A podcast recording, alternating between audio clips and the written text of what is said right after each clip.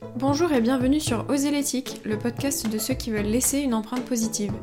Mode éthique, écologie, entrepreneuriat engagé, slow life, respect des animaux, cheminons ensemble vers un quotidien plus éthique.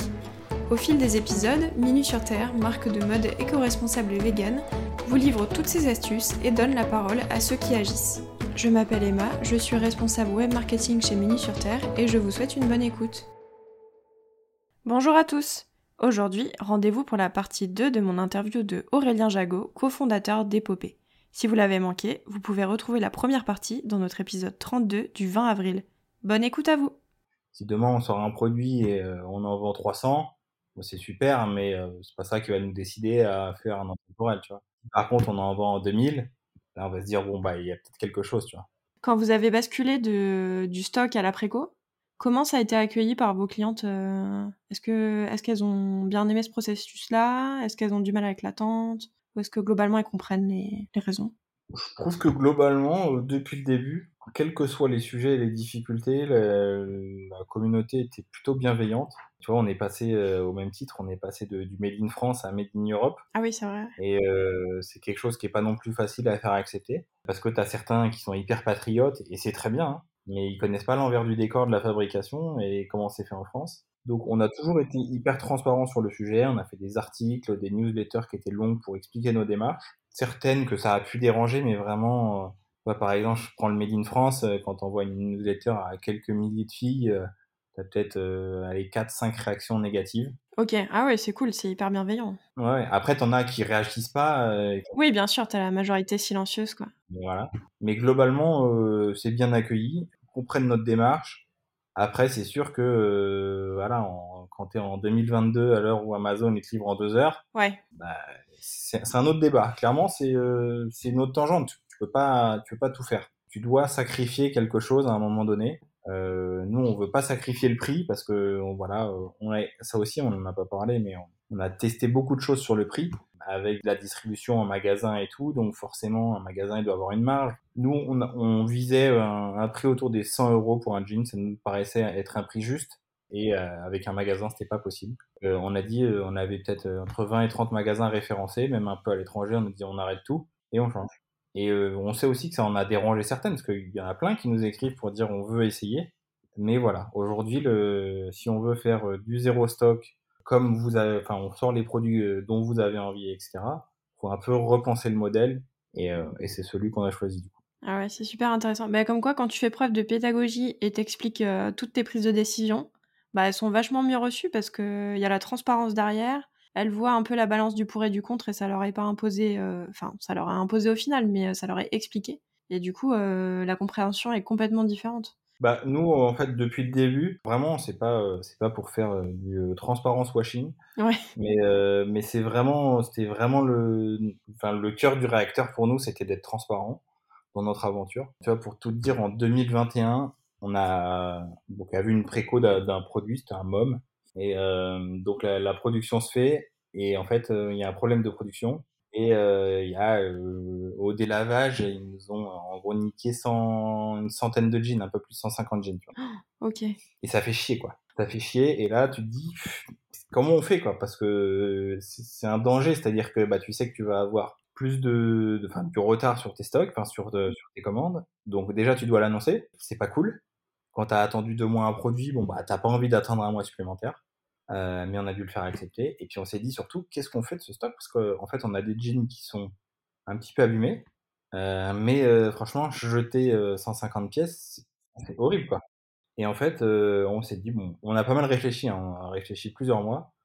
Et on s'est dit, bon, on, on, va les proposer. On va les proposer à moindre frais. Et on va dire exactement ce qui cloche sur chaque produit. Parce qu'on avait, on avait un petit défaut qui était clairement quasiment invisible. On sait que la majorité ne l'aurait pas vu, mais nous, on le savait. Et euh, on s'est dit, ok, on, a, cassé le prix sur celui-là, juste pour euh, pouvoir rembourser la production. Et on s'était dit, bah voilà, on les met tous en vente et, euh, s'il en reste, on les donnera une asso, quoi. Et en fait, bah en, en trois heures, tout était parti parce que les, les, filles ont trouvé que la démarche était cool. Et elles ont pu profiter d'un produit qui était pas cher avec un défaut quasiment invisible. Franchement, full transparence. Mais c'est toujours à double tranchant. C'est-à-dire que les gens aiment ça, mais tu sais, c'est un, un, un demi-aveu d'échec. Exactement, c'est ça. Quand tu dis, voilà, on, a fait un truc, Et en fait, bah, on n'a pas réussi à bien le faire. Donc c'est hyper délicat comme position. C'est toujours un peu le cul entre deux chaises, mais pour l'instant, on prend le pari de, de, toujours faire ça parce que parce que c'est ce qui nous ressemble, quoi.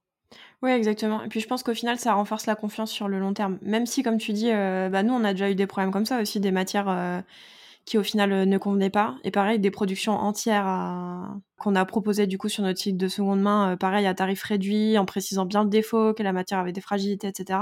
Mais sur le moment, c'est vrai que, bah, comme vous, on était démunis parce qu'on se disait, ben, est-ce que déjà, ils vont accepter le fait qu'on commercialise des produits qu'on avoue être défectueux? Comment ça va être perçu? Euh, est-ce que ça veut pas dire que on a fait une erreur Enfin, c'est exactement ça. On a fait une erreur et du coup, ben, c'est un aveu d'échec, donc c'est pas super. Et au final, euh, ben, je pense que sur le long terme, euh, les gens nous font plus confiance parce que quand on fait une bêtise, on le dit. Donc, donc tout simplement, ils se disent quand quand la qualité est affirmée, c'est qu'elle est là, quoi. Ils nous mentent pas. Donc non, mais je pense que tu as raison. C'est un pour nouer de la confiance avec la marque, une relation long terme, il n'y a rien de mieux que la transparence. C'est ça. Mais c'est pas facile à faire. C'est clair que. C'est pas facile et surtout qu'autour de toi, tu n'as que des exemples de 99% des marques qui ne font jamais ça, quoi. Exactement. Euh, où tout a l'air d'être super, où ils te livrent en un jour, euh, où euh, il y a 100 000 stocks, il y a tout, il y a tout qui est possible. Et toi, tu es là, tu es une petite marque, tu dis putain, c'est dur, quoi. Moi, je montre que, que voilà, ben, j'ai connu un échec et ouais, c'est pas, pas évident. Ouais, c'est pour ça que je te demandais pour les précommandes parce que c'est vrai qu'on est tellement habitué à l'immédiateté maintenant, à la livraison hyper rapide et tout, que euh, moi je sais que même personnellement, euh, ça fait pas si longtemps que j'ai commandé des produits en préco parce que j'avais du mal. J'étais vraiment, tu sais, je, voyais un truc cool, il me le fallait rapidement et j'avais du mal avec ce truc de tu t'engages financièrement, t'attends un petit peu, tu vois ce que ça donne plus tard. Et puis t'as le côté aussi, ah mais si je suis déçue dans deux mois, c'est nul quand même et tout. Et il euh, faut s'y faire et se dire, ok, mais euh, d'un côté, euh, ça me plaît et j'ai envie de valoriser ce système-là. Donc, donc je m'y mets, quoi. C'est pour ça que je te demandais, parce que c'est vrai qu'on n'est pas habitué, quoi. C'est vraiment une autre démarche de consommation. Ouais, c'est ça. Et elle est pas, elle est pas, elle est clairement pas innée parce que t'es pas habitué à ça. Moi, je me rappelle, bon, c'était il y a longtemps, mais tu vois, quand j'avais 16-17 ans, j'allais au centre commercial et tout, euh, tous les jours des soldes, le mercredi matin et tout. J'étais comme un fou. Et en fait, euh, ça doit faire euh, peut-être euh, 10 ans que j'ai pas mis les pieds dans un centre commercial, tu vois. Et je dis pas qu'il faut pas y aller, mais euh, moi, c'est plus du tout mon truc. Et je suis beaucoup moins dans l'immédiateté. J'achète quand même très peu de choses. Et là, bah, par exemple, cette semaine, j'ai reçu un truc que j'ai commandé, que j'ai commandé au mois de novembre. Ah oui, ok, ouais. Et bah, il me va pas. ouais, tu vois, c'est ça, c'est ça. Un peu deg. Mais bon, ça fait partie du truc aussi. Puis t'as l'impression que c'est Noël quand ton colis arrive parce que tu l'attends depuis hyper longtemps. Ou alors t'as oublié parce que ça fait longtemps. Et du coup, t'es genre, ah yes, trop bien. Ouais, ouais, ça, ça arrive souvent, t'as oublié. Et en fait, je pense que quand, euh, quand tu rentres dans cette démarche-là, après, euh, tu vois, euh, même si tu vois des produits qui, ont l'air cool et tout, moi, j'ai pas du tout l'impression de, de me réfréner du tout. J'ai vraiment assez de choses. Très souvent, il y a plein de trucs, c'est plus tu les veux, plus que tu en as besoin, en fait. Ouais. Ouais, non, c'est exactement ça. Moi, généralement, tu laisses reposer quelques jours et en fait, tu penses même plus au truc. Enfin... Ouais, non, je pense, pas, je pense pas, mais à des vêtements que j'ai ratés tous les jours, c'est clair. Ouais, c'est ça. Non, mais tu vois ce que je veux dire, t'as vraiment ce truc de euh, bon, j'en ai pas besoin, je vais voir si je continue à y penser, et puis tu vois si ça te plaît vraiment ou pas, quoi. Ah, bah, c'est la bonne démarche c'est clairement la bonne démarche. Donc c'est vrai que la précommande, ça te force entre guillemets à faire ça aussi, à voir. Euh, et puis après, le côté co-création aussi, ça doit être euh, top parce que tu as l'impression que tu as participé au produit que tu vas essayer, quoi. Donc ça, c'est vraiment, vraiment génial. Ben, nous, on veut clairement pousser ce concept. Là, je pense qu'on en est à ses balbutiements. Mais, euh, mais dans l'idéal, on, tu vois, si on pouvait, là, demain, on inviterait 10 clientes avec, euh, je sais pas, on a un styliste avec nous et on fait des produits avec elle et on dit ok, bah on le sort. On le propose et puis si ça plaît, on le sort. Et euh, ça serait top, mais sauf que euh, c'est facile à, dire, mais à faire c'est moins simple. il faut quand même un peu de moyens. Et bah, quand tu es une, marque assez petite, t'as pas tous les moyens de la terre. Mais, mais voilà, pousser au maximum la co-création. et d'ailleurs, on a parlé de co-création, mais nous on a fait des shootings aussi avec des clientes. Oui, c'est vrai, ouais. ouais. Donc, euh, donc ouais, ça c'est un truc cool. Bah, récemment, on en a fait un au mois de mars, je crois. Euh, donc c'était cool, euh, c'est toujours bien, euh, ça implique les gens et euh, ça permet aussi de plus se reconnaître. On a parlé tout à l'heure. Quand, tu regardes le jean sur quelqu'un, tu sais que c'est pas un mannequin dont t'es habitué, mais que c'est une cliente comme toi, ou une potentielle cliente, tu vois, t'as tendance à, à mieux te projeter, quoi. Ah, je suis complètement d'accord. Hein. Parce que même si on voit plus de morpho et tout, c'est jamais pareil. Enfin, une mannequin sur des photos, elle est complètement différente qu'une personne lambda, ça se voit direct. Et, euh, du coup, c'est vrai qu'on se reconnaît vachement plus et je pense qu'on essaie tous de s'identifier euh, plus ou moins aux images qu'on voit et tout. Donc forcément, bah, ça te, pareil, niveau confiance, ça renforce aussi. Ouais. Et pour vous, du coup, ça se passe bien? Vous arrivez bien à gérer ces, ces shootings-là et tout? Parce que ça va pas être facile si c'est des personnes dont c'est pas le métier. Peut-être que parfois c'est un peu plus compliqué. C'est jamais facile. Ouais, ça doit être plus difficile quand même. Euh, franchement, c'est jamais facile. Ça s'est toujours bien passé, mais c'est jamais simple parce que euh, contrairement à des mannequins, bah, c'est des, des filles qui n'ont pas nécessairement confiance en elles. Donc pour être shooté, c'est hyper difficile. Et en vrai, c'est des, des, filles à qui on fait pas passer de casting, contrairement à des mannequins.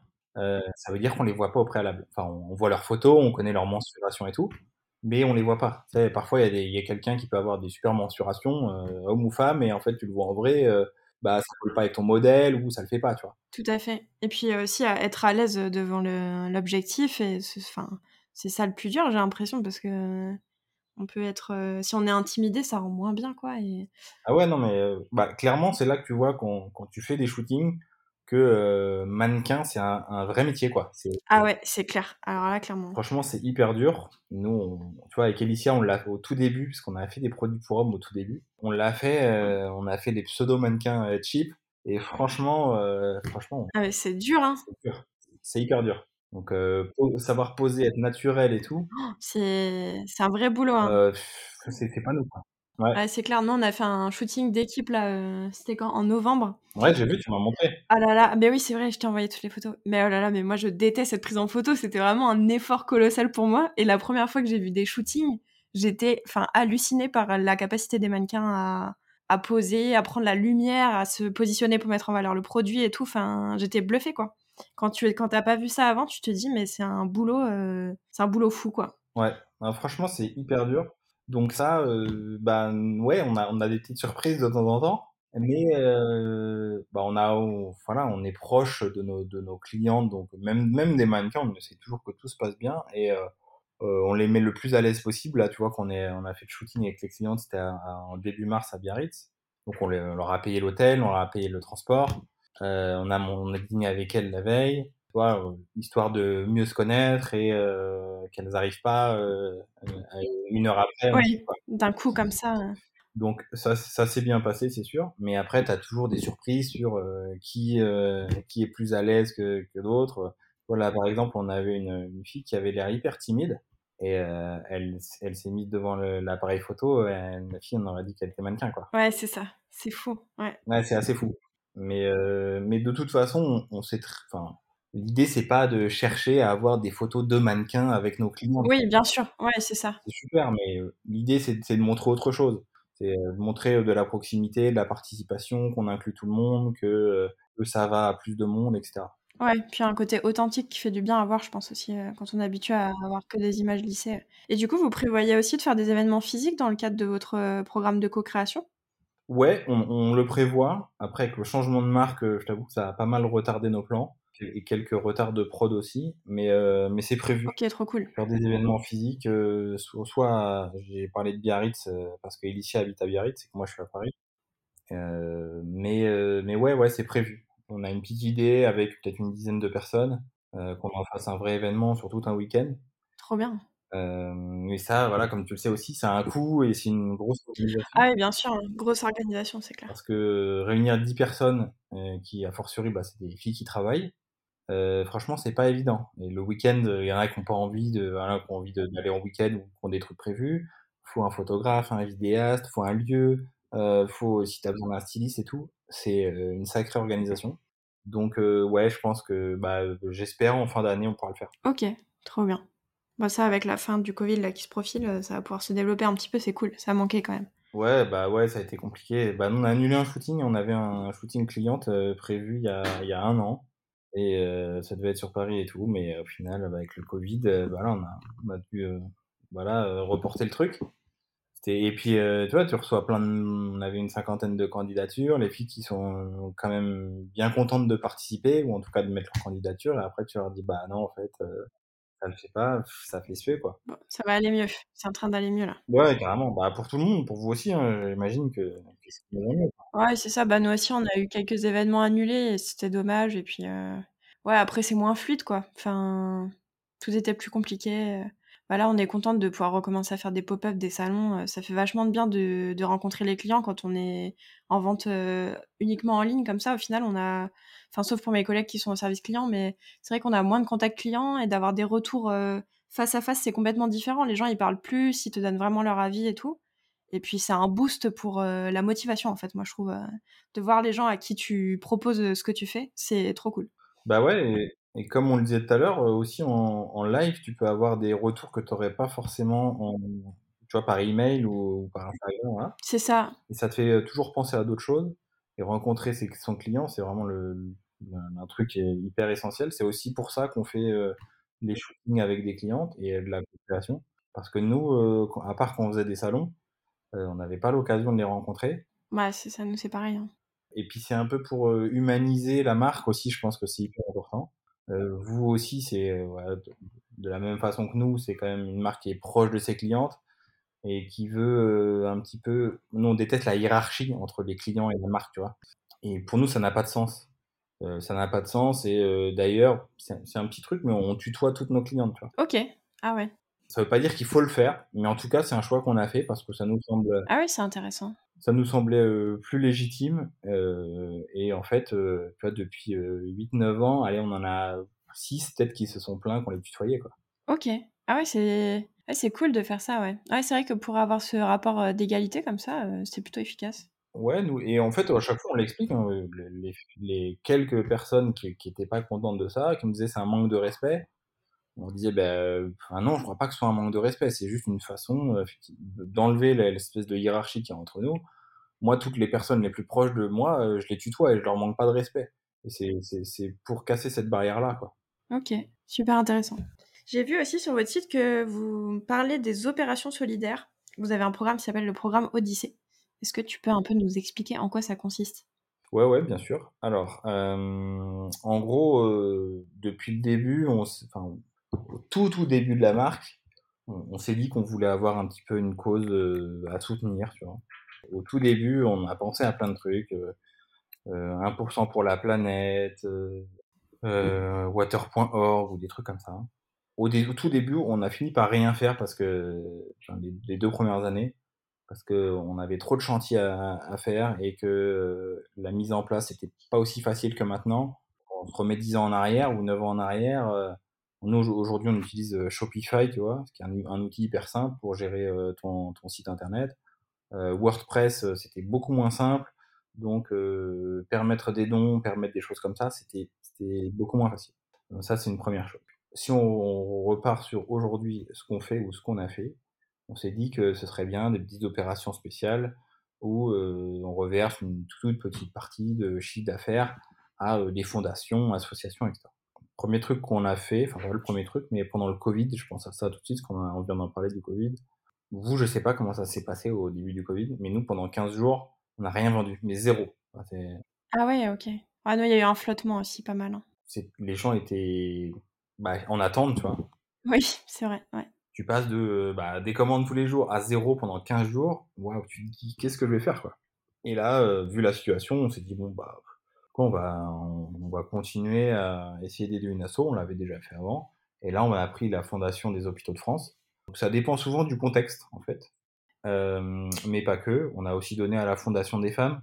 C'est un grand sujet, heu, depuis, heu, depuis 2 ans, hier encore, je crois qu'il y avait un documentaire sur, sur M6 sur, voilà, une histoire de femme battue et cetera. Heu, les féminicides, on en entend de plus en plus parler et heu et donc c'est une cause qu'on qu'on aimerait soutenir aussi, donc on a donné un petit peu d'argent aussi pour ça.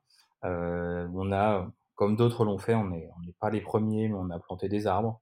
On trouvait que c'était cool comme, heu, comme idée et heu, aujourd'hui, heu, on a dans dans chaque petit, heu, dans chaque colis, normalement, on a des graines, qui sont des graines de fleurs, comestibles que tu peux planter et en fait, heu, ça soutient, ça soutient des associations qui luttent contre les pesticides et cetera.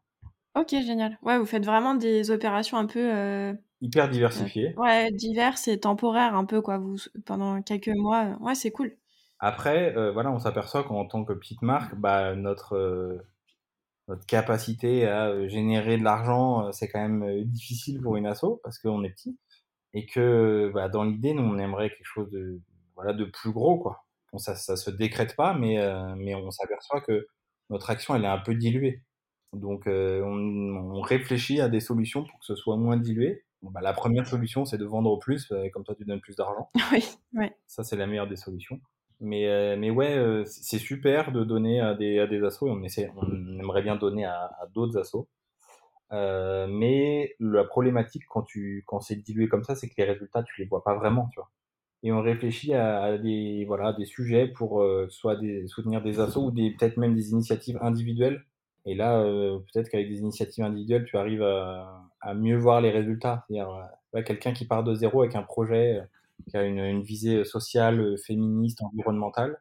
Non, c'est clair, ouais. Tu l'aides et parfois une petite aide, soit avec un peu d'argent, soit avec un peu d'argent et de la communauté, tu l'aides à monter son projet et, euh, et, là tu vois des résultats quoi. Ouais, c'est vrai que nous c'est ce qu'on essaie de faire. Ouais, parfois on... si on n'a pas les fonds ou qu'on a déjà une opération en cours, ce qui est comme pour vous un, un coût quand même au final, ben on renvoie notre communauté quoi. Ouais, ouais. On fait un petit peu de pub et on se dit c'est déjà ça de prix pour cette personne quoi. Quand on a la chance d'avoir un petit peu travaillé sur la communauté, genre sur Instagram, d'avoir un petit peu développé ça. C'est vrai que quand tu pars de zéro, c'est dur. Donc, euh... bah vous, vous avez, vous avez du monde, hein. franchement, vous avez quasiment 100 000 personnes, si je dis pas de bêtises, sur Instagram. Ouais, c'est ça, on est à 94. Bientôt les 100. Bientôt les 100. Ça prend du temps, mais. Ouais, c'est dur, c'est dur. Ah ouais, c'est dur, c'est super dur. Mais euh, non, non, vous avez une super communauté et, euh, et ça, c'est un asset hyper important. Hein. Ah, c'est clair. Si, si, toi, demain, euh, tu te dis, bah, moi, je monte un projet et il y a une marque qui soumet mon projet ou mon idée à 94 000 personnes, euh, franchement, c'est énorme. C'est un truc que tu peux pas avoir autrement, quoi. Ouais, et puis, puis quand ça reste des projets avec des, des, cibles qui nous ressemblent et tout, nous, on sait que nos clientes, nos clients, ils vont, ça va leur parler, quoi. Donc, euh, c'est vrai que c'est très efficace. Bah, vous, votre communauté, elle est hyper qualifiée. C'est-à-dire qu'aujourd'hui, vous savez qui c'est votre communauté, euh, leurs attraits, tu vois, des gens qui ont une éco-responsabilité. C'est ça. Vous connaissez à peu près leur âge. Enfin, je connais pas, je connais pas votre persona, mais ça doit être, j'imagine, dans les 25-45 ans. Ouais, c'est exactement ça. Euh, voilà, qui fait attention à ce qu'il mange, qui fait attention à ce qu'il fait. Enfin, bref, qui a une conscience, quoi. Et quand tu crées un projet, quand tu as l'initiative d'un projet avec les mêmes valeurs qui sont mises en avant, bah franchement, c'est hyper précieux d'avoir d'avoir autant de monde, quoi. Ouais, c'est ça. C'est pas que du financier, c'est aussi, euh, enfin la com, c'est essentiel. Donc, euh, donc on essaie d'agir comme ça quand euh, on a déjà des opérations en cours, parce que c'est vrai que comme vous, on peut pas non plus multiplier ça, même si on adorerait. C'est quand même, faut le mettre en place déjà. Puis nous, on fait ça souvent par rapport à des produits. Nos baskets brodées, on les fait en partenariat avec des assos. Donc, faut le concevoir et tout ça. Ça prend du temps, quoi. Bah ouais, carrément. Ouais, c'est pas facile. Il y a aussi, euh, je pense à ça, mais là, tu vois, je t'ai dit qu'on a fait réétiqueter nos vêtements. Bon, c'est pas beaucoup de stock, mais c'est 700 pièces, parce qu'on a, on a aussi des t-shirts. Et on l'a fait faire par euh, des travailleurs handicapés, par exemple. Ah oui, bah ça c'est génial aussi, ouais. On n'est pas obligé de passer au don, ça peut être fait dans toute la chaîne de production au final, donc... Euh... Ouais, carrément. Donc euh, ouais, il y, y, a plein de choses à faire, en tout cas. Et j'espère que c'est que le début, mais euh, comme vous, tu vois, j'adorerais me dire, euh, voilà, on a vendu 1000 jeans, on a, on a construit une école. Mais c'est pas si simple. Ouais, non, c'est clair. Mais ça aussi, c'est bien d'en parler, de démystifier le truc un petit peu, justement. Enfin, comme on disait, faire de la pédagogie là-dessus. Parce que euh, c'est vrai qu'il y a un peu ce truc des fois où les clients veulent que ce soit parfait de A à Z. Ils tiennent aussi à ça, à soutenir des assos et tout, et ils se rendent pas compte que de l'autre côté, le process n'est pas forcément facile à mettre en place. Quand en plus, euh, comme vous, euh, on marche pas de fou sur nos produits. Ah ouais, ouais, clairement. Il ouais. y a tout ça à prendre en compte, quoi. C'est sûr. Bah, c'est sûr que si je vendais mes jeans comme certaines marques à 250 balles, pourrais donner 30 balles par jean, hein, c'est clair. C'est ça. Mais aujourd'hui, je peux pas. C'est ça, c'est pas les mêmes problématiques. Puis les produits ne coûtent pas le même prix, enfin bref. Ah non, non c'est clair, c'est pas possible. Il faut faire les choses petit à petit, c'est vraiment sur le long terme que ça se verra. Quoi. Tout à fait. Est-ce que tu veux nous parler des projets d'épopée pour 2022 Tu as parlé un peu du jean indestructible tout à l'heure. Ouais, bah euh, clairement ça va être un gros sujet pour nous parce que bah comme on, on l'a un petit peu évoqué, euh, c'est une des problématiques majeures et à titre personnel aussi, hein, un jean qui se trouve à l'entrejambe, c'est l'usure la plus classique. Donc soit c'est l'entrejambe, soit c'est au niveau, euh, c'est donc un petit peu plus bas quand les cuisses se touchent par exemple. Et ça dépend de l'utilisation que tu as de ton jean et bah, du type de jean aussi. Ça, on essaie de, voir pour euh, voilà essayer de le contrer au maximum. Donc utiliser une toile qui sera beaucoup plus résistante que les autres. Savoir, euh, on, a, on des matières qui sont faites à partir de fibres qui sont plus euh, solides que l'acier, par exemple. Ok. Qui sont utilisées dans la outdoor ou euh, même ça peut être dans l'armée, comme ça. Forcément, c'est plus cher. Pour te donner un, un ordre d'idée, c'est en termes de toile, juste le prix de la toile, c'est trois fois plus cher. Ah ouais, ok. Ouais. Donc c'est plus cher, mais ça vaut quelque chose. C'est-à-dire que euh, quand tu payes plus cher, c'est un peu plus de durabilité. Ouais, c'est un investissement, quoi. Tu vois, il y, y, a des jeans de moto qui sont faits avec ça, par exemple. Donc euh, ça, c'est pour nous, ça va être un produit hyper important. L'idée, c'est que tu puisses le durer, le garder des années, des années, des années, sachant qu'on a déjà des, heureusement, hein, un jean chez nous, ça dure pas six mois, mais euh, on a déjà des filles qui ont, qui ont euh, des jeans qu'elles ont depuis 4-5 ans. Mais l'idée, c'est d'aller un petit peu plus loin. J'ai parlé du prix, euh, voilà, il sera, il sera peut-être entre 20 et 30 euros de plus pour pouvoir, pouvoir un petit peu bah, compenser le coût de la toile. Ouais, mais après, si tu sais que la durabilité, c'est l'objectif, euh, moi, je sais que mon, mon frein principal pour le jean, c'est que j'ai tendance à les casser très vite. Et du coup, je sais que dans mon entourage aussi, quand on veut mettre euh, de l'argent dans un jean qui est plus éco-conçu, qui est conçu en Europe, voire en France, etc., c'est toujours notre crainte principale euh, du est-ce qu'il va tenir avec l'utilisation que j'en fais, avec ma morphologie? Est-ce qu'il va me convenir? Et est-ce que je vais pas mettre, je sais pas, jusqu'à 60, 70 euros plus cher par rapport à un truc de fast fashion euh, qui est pas du, pour le coup pas du tout éthique. Mais bon, euh, c'est vrai que c'est la peur aussi de l'investissement financier sur la durée. Donc euh, je pense que ça répond à un besoin hyper répandu pour le coup. Mais ça se, ça se comprend. Hein. Moi, je, comme beaucoup d'autres, quand j'étais jeune, j'en ai parlé tout à l'heure, j'en ai consommé de la fast fashion. Et il y a des produits qui ont duré. Hein. Franchement, j'ai des produits de fast fashion qui ont duré. Ouais, ça arrive. Hein. Ouais, ouais. Donc en gros, euh, tu peux le faire dans des mauvaises conditions, ça c'est clair. Faire des, un jean fabriqué en Chine ou au Bangladesh, c'est difficile de faire fait dans des bonnes conditions. Par contre, il peut quand même être durable.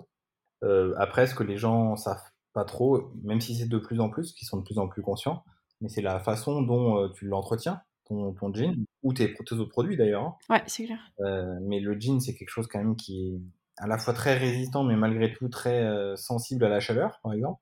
Donc les lavages sur les jeans, c'est vraiment pas le, les trucs qu'il faut faire souvent. Et moi, les, les jeans, j'en ai craqué euh, plus d'une dizaine. Hein. Et là, récemment, j'en ai craqué deux.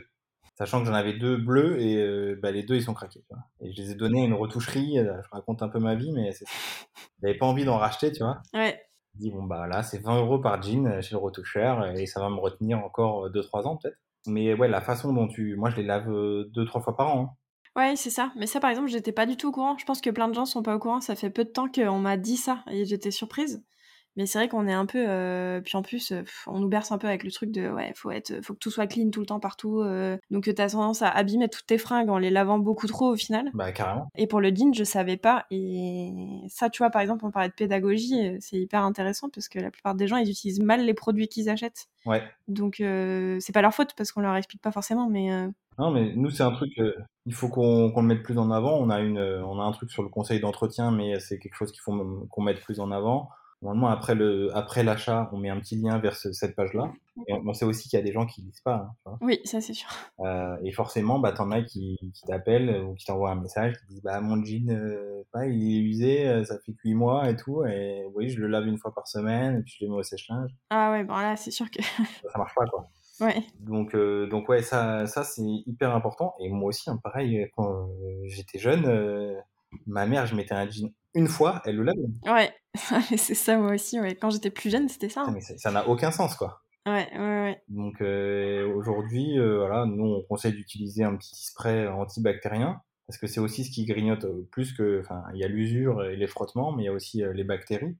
Donc euh, tu prends un petit un petit spray en- antibactérien que tu mets sur ton jean et ou d'autres produits. Hein. Moi, il y a, il y a des produits que il y a plein de produits que je lave pas tous les jours. Hein. Bonne majorité. Sous-vêtements forcément, je les lave, mais mais ça peut arriver de mettre un t-shirt deux fois.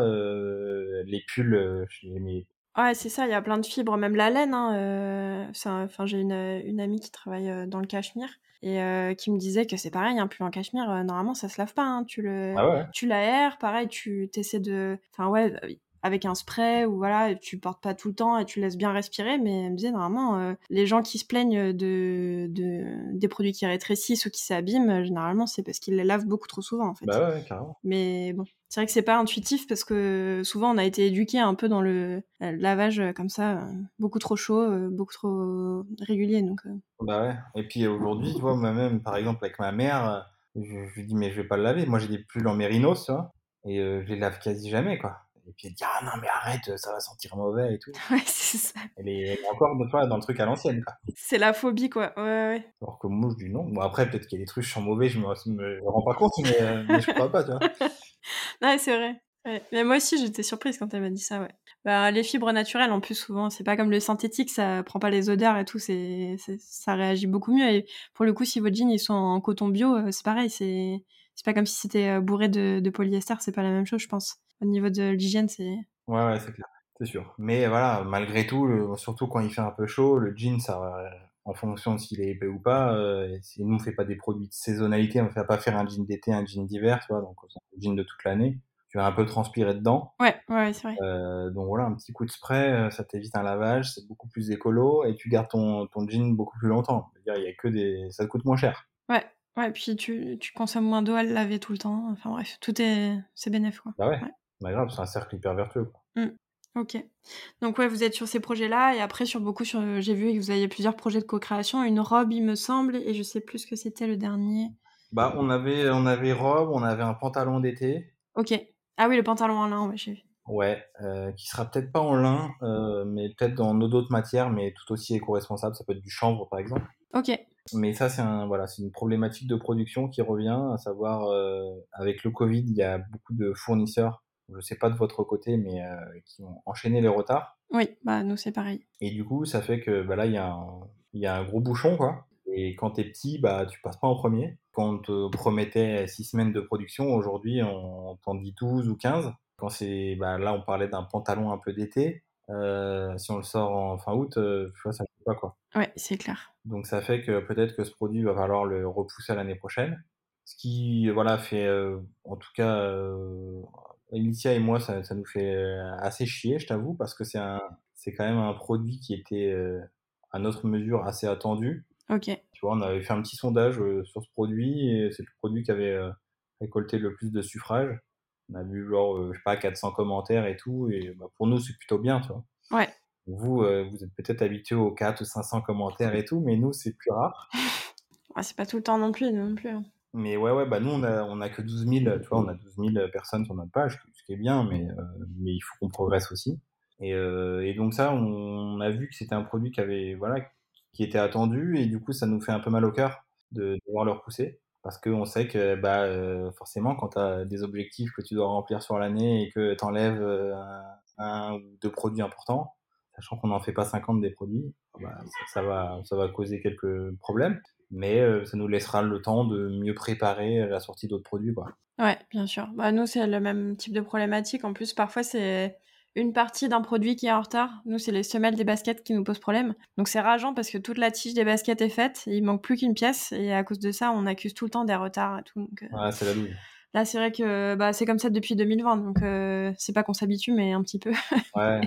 Mais bon. Ouais, c'est compliqué. Et ça, c'est, ça pour vous, c'est encore plus frustrant, c'est clair. Ben, c'est difficile parce que on préfère annoncer des dates pour que les gens puissent se projeter, et en fait, souvent, on doit les repousser. Donc c'est vrai que c'est délicat et à chaque fois on se dit cette fois-ci on a prévu large, il n'y a aucun risque et en fait parfois on doit encore décaler. Et bon, c'est vrai qu'on parlait de confiance, à force ça peut justement euh, se perdre quand on a tendance à faire ça trop souvent, mais il y a tellement de peu de visibilité là euh, en termes de production, de retard, de délai euh, de notre côté aussi que bon. En même temps, même les gros ont des problèmes en ce moment, donc je me dis c'est généralisé là. Ouais, c'est clair. Bah, nous, tu vois, on avait songé à éventuellement faire un legging par exemple c'était un produit qui était ressorti dans des questionnaires. Et euh, on avait trouvé une belle matière éco-responsable et tout. Euh, et en fait, le, le fabricant, il a dit, bah là, en gros, on a deux ans de retard. Ah ouais, ok. vas-y, laisse tomber, quoi. Enfin, euh, ah oui, c'est fou. En gros, il m'a dit, pour revenir à la normale, c'est dans deux ans. Quoi. Ah là là. Donc ça veut dire qu'en gros, si je lui commandais aujourd'hui, j'avais entre 6 et 9 mois de livraison, tu vois. Ah ouais, non, c'est fou. Comment tu prévois une année comme ça, quoi? Ouais, ouais, ouais c'est clair. Donc, ouais, c'est pas, pas facile. Le contexte n'a pas été hyper favorable. Mais voilà, comme tout le monde, on doit s'adapter. Hein. C'est ça. Puis si on est encore là, c'est qu'on a tenu le qu'on a tenu bon aussi et qu'on a une base de personnes qui sont fidèles, qui sont prêtes à attendre aussi des fois et à... Bah, vous, vous, je pense que c'est pareil. Vous avez une marque, en plus, vous avez pas mal de produits. Euh, vous avez beaucoup de gens fidèles, quoi. Clairement. Euh, c'est ça. Bah, c'est notre chance. Hein. Euh, les gens restent et ils nous suivent depuis le début. Donc c'est vrai que c'est super quand on voit toute l'évolution puis la, la, variété nous qui croit, le catalogue qui croit euh, et tout ce qu'on propose de nouveau. Et puis, euh, et puis on progresse aussi forcément. Ben au début, nos matières elles n'étaient pas aussi éco-responsables. Euh, on n'était pas, peut-être qu'on était moins performant au niveau de la communication. On était, on partageait moins ce qu'on faisait, etc.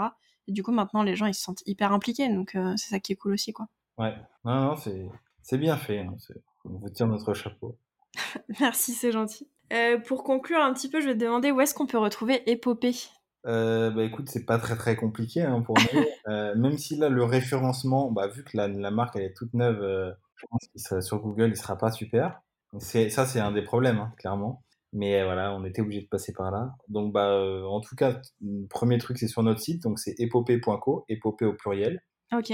Euh, après, bah, sur Instagram c'est épopée.co aussi, sur Pinterest aussi sur Facebook aussi. Et puis, bah, pas du tout en magasin. malgré euh, ce que certaines veulent, euh, ça restera en ligne. Franchement, euh, ok. On veut pas, on veut pas changer notre business model. On sait que c'est pas facile, mais on, on, est persuadé que, et ça fait quand même longtemps, ça fait, euh, ça fait déjà six ans qu'on se dit que qu'il y a beaucoup moins d'avenir. Je dis pas qu'il n'y en a pas du tout, mais en fonction de ta marque, en fonction de ce que tu véhicules, en fonction de ton modèle, pour nous, ça, ça a moins de sens d'être d'être en physique. Pourtant, on adorerait se dire, euh, j'aimerais bien que les, voir euh, des clients de tous les jours, qu'elles viennent essayer, etc. Ce serait super. Mais ça implique bien d'autres choses. Et, euh, et, tu sais ce que c'est que les investissements pour une boutique, ça coûte fortune. Exactement. moi, je suis à Paris. tu vois, si, si demain on veut ouvrir une boutique à Paris, c'est plusieurs centaines de milliers d'euros, quoi.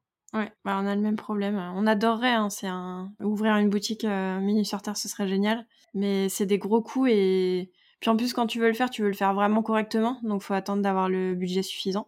Et puis voilà, après, euh, comme tu disais, les points de distribution au niveau des marges et tout, c'est pas facile à gérer. Donc euh... c'est plus de la notoriété, quoi, en fait. Ouais, et en fait, quand tu fais de la notoriété, euh...